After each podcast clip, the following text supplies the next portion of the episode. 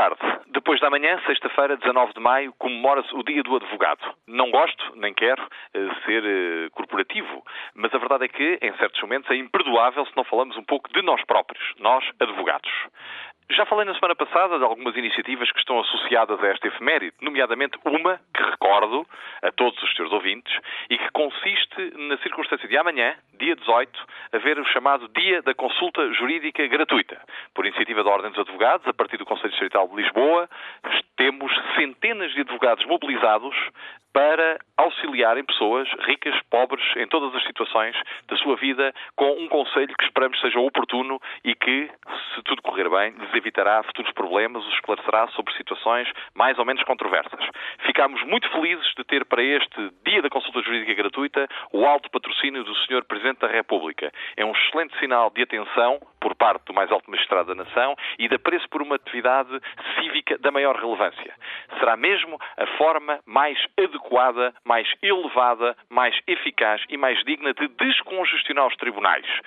Qual é essa forma? Esclarecer, conduzir as pessoas para opções corretas, ajudar as pessoas a vincularem-se de forma adequada e evitar que elas se envolvam em conflitos longos, desgastantes, caros e de desfecho imprevisível.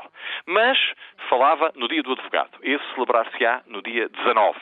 E a respeito do Dia do Advogado, iremos cumprimentar, saudar e atribuir medalhas a colegas nossos, mais de 10, que completaram mais de 50 anos de advocacia.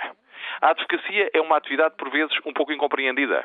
Porque os clientes, os que precisam de nós para falarmos por eles, para erguermos a voz em sua defesa e representação, querem que sejamos destemidos, querem que sejamos capazes de dizer a verdade, de pôr os dedos nas feridas, dizer coisas incómodas e manifestar-nos, reagirmos, nomeadamente recorrendo contra sentenças e decisões injustas.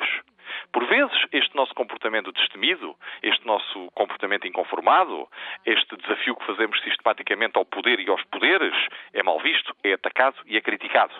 Porque criticar um advogado significa apontar o dedo à cidadania. Em boa hora, por isso, vamos divulgar um estudo efetuado por uma professora universitária da Universidade Nova de Lisboa que desfaz ideias feitas, ou melhor, que refaz ideias que estavam mal feitas.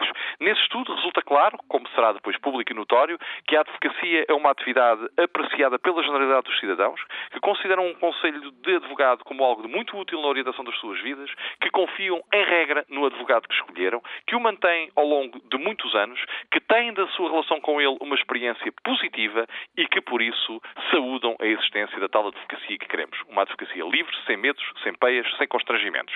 Educada, respeitadora, que lá está.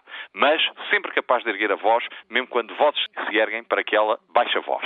Muito boa tarde.